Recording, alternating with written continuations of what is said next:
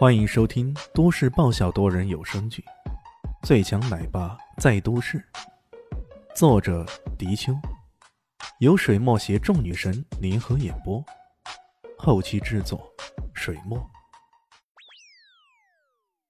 第三百四十四集。妈妈，山村里的老师有什么吃的奇怪的呢？他们的人挺好的。那边的小蛋蛋瞪大了圆溜溜的眼睛看着这一切，突然拍起手来。李现正想说什么，突然听到不远处一道火光闪动，随即“砰”的一声，枪声震响，竟然有枪声。李现顿时觉得这事太不寻常了，他对肖林希说道：“那老师可能去那边了，我去看看。你放心，不会有事了。”略略思考了一下，又从怀里掏出两只唇膏。递给了他和乔小萌。唇膏。乔小萌愣住了。这个时候送一支唇膏给我干嘛？这是唇膏枪，一选到后面的按钮就能发射子弹，可以连发三枪。李炫淡淡的说道：“死神殿是国际上著名的杀手组织，雇佣兵团，拥有着这一类先进的器械，这再正常不过了。而且像四大尸魂中的刘猛，就是那个。”罗斯人，布鲁不舒服自己，他本身就是个著名的军械大师的。枪，是真枪。他和肖林希愕然起来。防身用的而已，你们注意点，我出去了。说着，一个轻纵从窗口跃了出去，往枪声响起的方向直扑了过去。到底是谁，竟然再次开枪了？难道也是来对付那火尸的？李炫心中满是疑团，他的动作极快，转眼就已经赶到了那儿。枪声响起的地方是在明叶小学下坡的一个弯道上，这个地方有点隐蔽，空气中还残留着火药的味道。他再往前去，却又听到两声枪响，距离大概一百米左右。显然，刚刚开了一枪后，那人又追了出去，再开了两枪。李迅也不再犹豫，再度发力冲了过去。眼前的情景却让他猛吃了一大惊呢。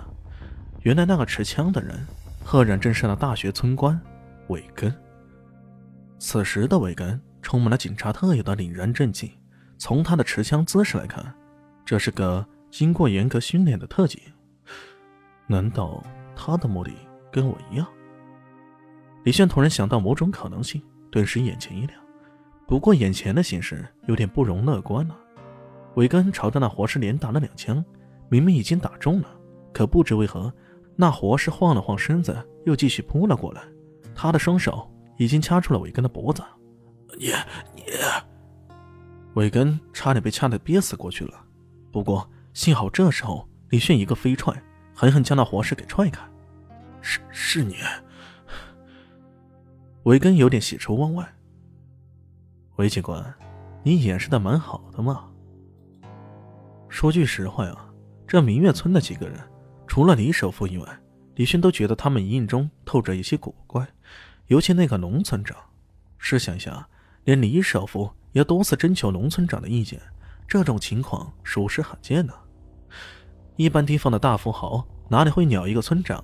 尤其是这村长还不是自己家族中的长辈呢？伟根脸色变了变，随即勉强一笑。我我这是也是工作罢了。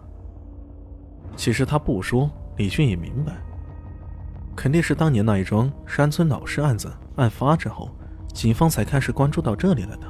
至于这大学村官的身份，当然是给他掩饰作用的。呃，两人说话之时，活尸突然仰天长啸，发出了魔兽般的嚎叫。小雪，这个怪物发狂了！韦根脸色大变，他举起枪对着那活尸，猛地又开了两枪。这一次，李迅看得真切，那子弹很清晰地射在活尸的身上两个部位——心脏和腹部。然而，这子弹射过去，却如同撞在厚厚的墙壁似的，弹出了几星火花，随即跌落在地上。这都成了铜皮铁骨了。李迅眼神凝滞，眉毛也拧了起来。在他的认知里，还从来没见过这种怪物。难道这世界观真的要改过来了？这世界上真的存在僵尸、吸血鬼、天使这一类的东西，真是奇了怪了。李炫修炼了多年的武功，面对火器自然也不是太害怕，毕竟他那精妙的步伐在躲避子弹的时候还是挺有用的。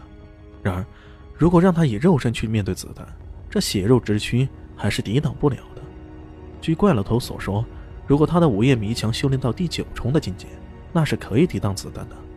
只可惜李炫的这门功夫到现在为止，也只修炼到了第五重境界，距离第九重还远着呢。眼看着这活尸硬扛子弹，这震撼感自然不少了。维根低声说道：“哎，你看，我先前打了好几枪，差不多都是这样，刀枪不入啊，这怎么办？”李炫还没来得及说话，那火尸已经冲了过来，猛地一巴掌拍了过来。这一掌犹如惊涛骇浪那般。直接往伟根的脸上拍了过来，李炫丝毫不怀疑，如果这一掌给拍中的话，伟根的整张脸都会凹陷下去！都说僵尸力大无穷，这传说大概也是真的。不得已，李炫只好冲了过去，用了一格，砰的一声，与对方的手掌相碰撞。李炫被逼得后退了几步，不过饶是如此，还是将尾根给救了下来。哎，李迅与对方的手掌相接触之时。感觉有些怪异，可偏偏这种怪异，一时又说不出什么缘由。他正在犹豫之时，那活尸早已凶性大发，再度冲过来，又是抡起了双掌，猛拍过来。